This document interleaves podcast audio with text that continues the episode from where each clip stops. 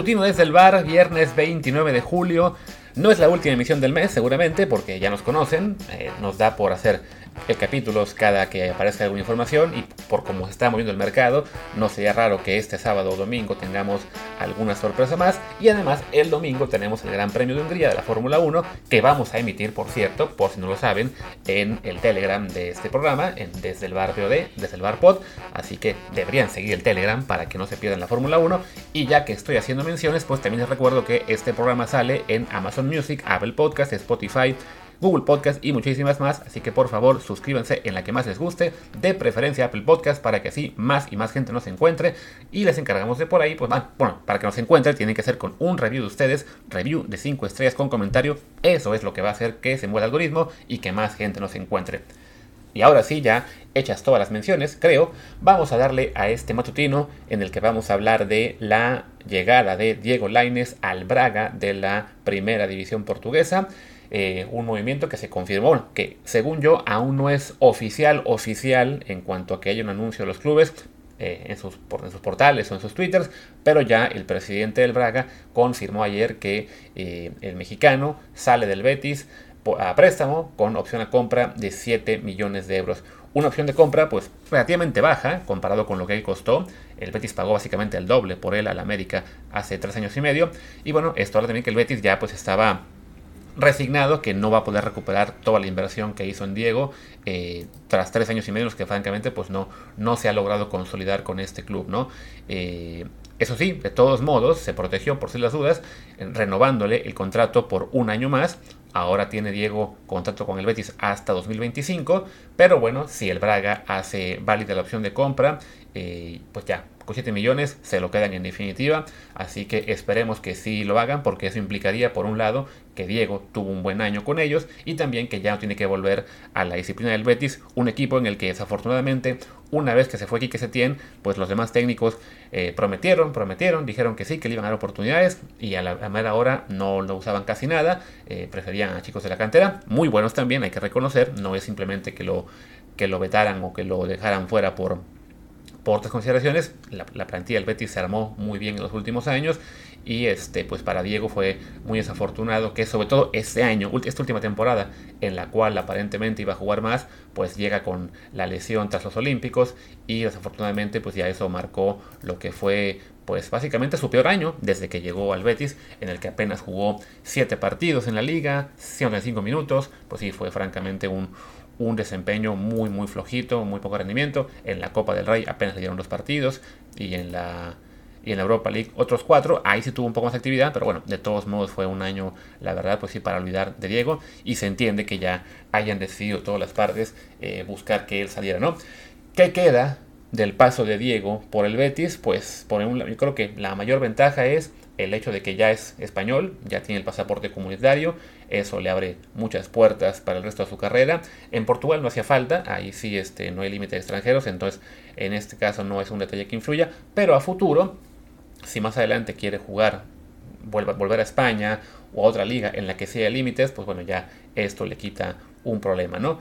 Eh, en cuanto a desarrollo futbolístico, me parece que aunque no jugó mucho con el Betis, sí hemos notado que, Diego ha crecido, eh, que se le ve físicamente más fuerte. Cuando juega con la selección, por lo general es desequilibrante, sí, sí cambia un poco los partidos. Todavía no es un jugador que, podamos considerar este, realmente eh, decisivo para, pues no lo fue ni para el Betis ni para la selección, pero sí, sí ha habido un progreso en, su desarrollo en estos últimos años y pues con la selección de vez en cuando sí lo notamos, ¿no? Esperemos ahora que con, con el Braga e, ese progreso se pueda se pueda pues sí, acelerar, ¿no? Eh, evidentemente nos quedará siempre la duda de qué hubiera pasado si en lugar de irse al Betis eh, se hubiera ido al Ajax. Eh, hay quien comenta, bueno, pero si no jugó en el Betis, menos en el Ajax, que es un equipo que tenía mejores jugadores, que incluso ese año que iba a llegar estaba aprendiendo por la Champions League.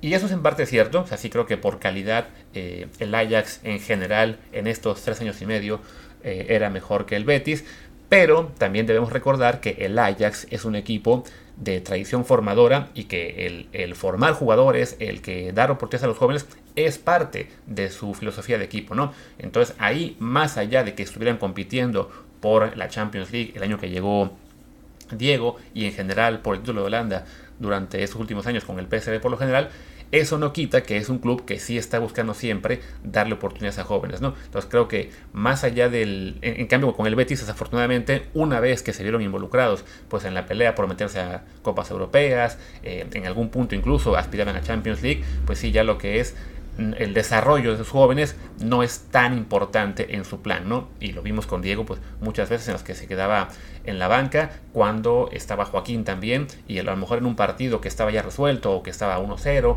eh, preferían meter a Joaquín en lugar de a Diego, cuando en un club como el Ajax, por ejemplo, ese tipo de partidos ya resueltos o por lo menos controlados, eh, se busca dar mucho más desarrollo a los jugadores jóvenes. De entrada, creo que en el Ajax no hubieran mantenido a un jugador de 40 años en el equipo, por más eh, figura que fuera. ¿no? Ya, ya ustedes me dirán si, si me equivoco. Y algún ejemplo reciente de un veterano así de ese estilo en el Ajax o el PSV, ¿no? Y bueno, ahora hablemos un poco de qué, pues, qué es lo que le espera a Diego en el, en el Braga. De entrada, bueno, es un equipo que es muy competitivo en Portugal, que está acostumbrado siempre a estar peleando por la Europa League, por la, incluso aspira de vez en cuando a meterse a la Champions League. En las últimas temporadas ha jugado la Europa League en siete, en las siete, en las últimas siete la jugó eh, y también estuvo en la Champions League por última vez en 2012-2013, también estuvo en 2000, 2010-2011, entonces bueno, ahí está, ¿no? Es un club que por lo menos sí llega, a, es una aspiración digamos similar a la del Betis, ¿no? Creo que en ese sentido no cambia mucho, viendo lo que ha sido el desempeño de este club en la liga eh, portuguesa, para darse una idea, fue subcampeón en 2010, lo que ha sido su mejor este año en la historia. Nunca ganó la Liga Portuguesa. Y después de eso quedó cuarto, tercero, cuarto, noveno, su peor año 2014. Y después cuarto, cuarto, quinto, cuarto, cuarto, tercero, cuarto, cuarto. O sea, es muy consistente este club. Es, digamos, como el Sevilla de, de Portugal. Claro que en el caso de España, ser el cuarto lugar sí te mete a la Champions League. En el caso de Portugal no no alcanza con eso. Entonces, este, bueno, de todos modos, se ve complicado que jugando con el Braga pueda llegar a jugar Champions League el, próximo año, pero por lo menos esa temporada sí va a estar en la Europa League. Eh, entonces ahí tenemos muchas oportunidades de minutos, ¿no? Porque además en Portugal no solamente juegas eh, además de la Liga y, la, y, las Copas Europeas, en Portugal hay dos copas. Hay Copa de Portugal y Copa de la Liga. este equipo es además un constante participante en, estas, eh, en estos torneos. Fue, ganó la Copa de Portugal en 2021, ganó la Copa de la Liga en 2020, también ganó la Copa de Portugal en 2016, la de la Liga en 2013. Entonces es un equipo que va a tener muchísimos partidos en la, en la próxima temporada y eso pues también representará la oportunidad de muchos minutos para Diego, ¿no? Que además este equipo eh, está acostumbrado a rotar jugadores de una forma, eh, la verdad, impresionante, ¿no? Me puse a mirar lo que es la, lista de, jugadores del, del plantel y también lo que fue el desempeño del año pasado.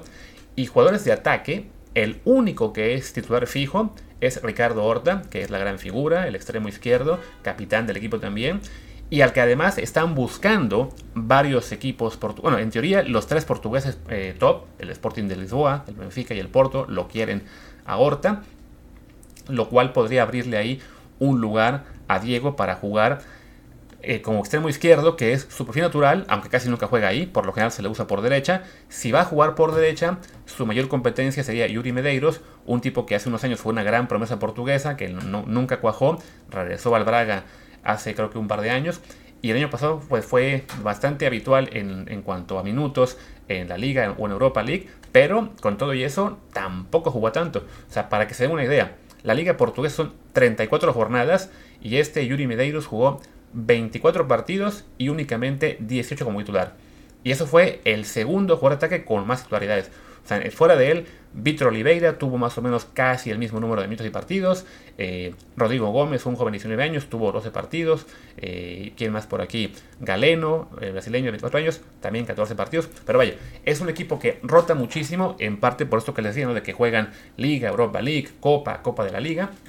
Entonces, por lo menos ahí sí parece que habrá para Diego una gran posibilidad de, jugar. O sea, es una plantilla no tan amplia como la del Betis, y quizá con más actividad de la que tendría el, cuadro sevillano. Entonces, bueno, ahí se le abren más posibilidades a, Diego, ¿no? Si, si, además si venden a, Ricardo Horta, entonces sí definitivamente pues es una, una oportunidad dorada para que Laines se haga titular, este, ya sea jugando, como les decía, ¿no? Por izquierda, que es su perfil natural, aunque no lo use mucho, o bien que por derecha sea él el que, el que se adueña del puesto y ya le tocará a Medeiros y a otros ser los que se muevan. Pero bueno, el chiste es que sí, pinta como una buena oportunidad para Diego este, este paso al Braga. Que sí ya vi que algunos estaban comentando en Twitter que es un retroceso, que deja la Liga Española, París a Portugal, que no es una liga tan buena. Y a ver, si nos ponemos, digamos, muy estrictos, sí, es un paso atrás. Por supuesto que es un paso atrás ir de España a Portugal. Lo, habitual es al revés, ¿no? Que de Portugal saltes a la Liga Top, ¿no? Lo hizo este Tecatito ahora que se fue de, del Porto por fin al Sevilla. Lo hizo también Héctor Herrera cuando se fue del, Porto a, ¿A dónde estaba? Al Atlético. También el caso de Raúl Jiménez, que se fue del Benfica al, al Wolves. Eh, pero, bueno, en este caso para Diego, hay que reconocer que tras tres años y medio en el Betis sin jugar mucho, en un equipo que aspira a Europa League, pues tocaba dar un paso atrás. Ahora lo, más importante era irse a un club donde pudiera tener minutos, donde pudiera seguir desarrollándose. Y en ese sentido, la liga portuguesa es una liga eh, extraordinaria para eso. Es una liga formadora de talento, es una liga que vende mucho talento después a ligas top. Diego todavía está en muy buena edad para seguirse formando, para seguir creciendo. Apenas cumplió 22 años hace unas semanas.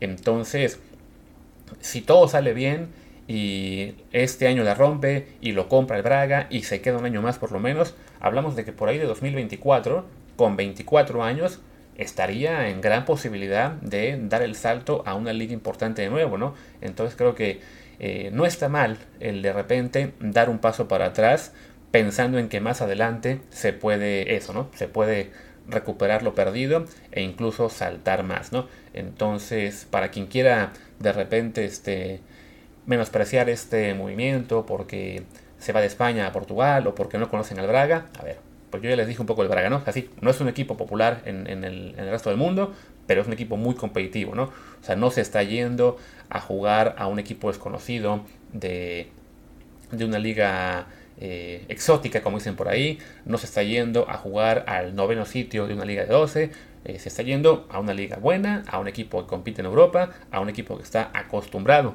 a, darle pelea a los grandes de su liga.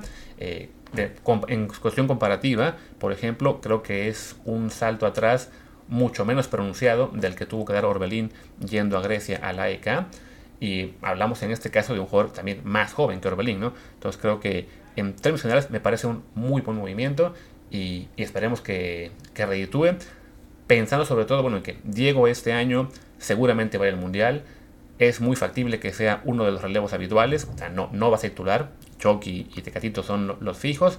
Pero Diego y Alexis Vega son eh, aparentemente los primeros suplentes. Entonces, que él llegue con mucha actividad en estos siguientes meses sería Sería fabuloso para que pueda él aportar un poco en Copa del Mundo y pensando ya a largo plazo, pues en el ciclo 2026 es sin duda eh, para Diego la oportunidad de, de consolidarse en Europa, de crecer y de decir en unos años, ok, ya me toca ser el titular, el 10 de la selección mexicana que esperábamos hace poco se convirtiera, pues bueno, vamos a ver qué tal le va.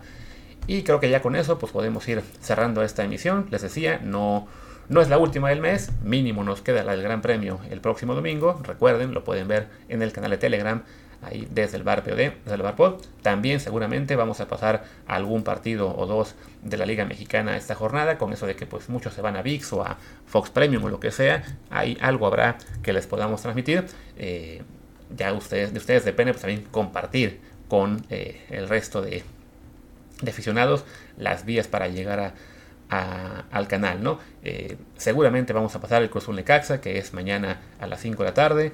El Chivas Pachuca de las 9 y 5, no estoy tan seguro porque, bueno, es a las 4 de la mañana tiempo de España, pero haremos el intento. Y después el, domingo, que me imagino juega en los Pumas y el América, el Pumas, el Monterrey, ese va por tela abierta, así que no estoy muy seguro de que valga mucho la pena que lo pasemos.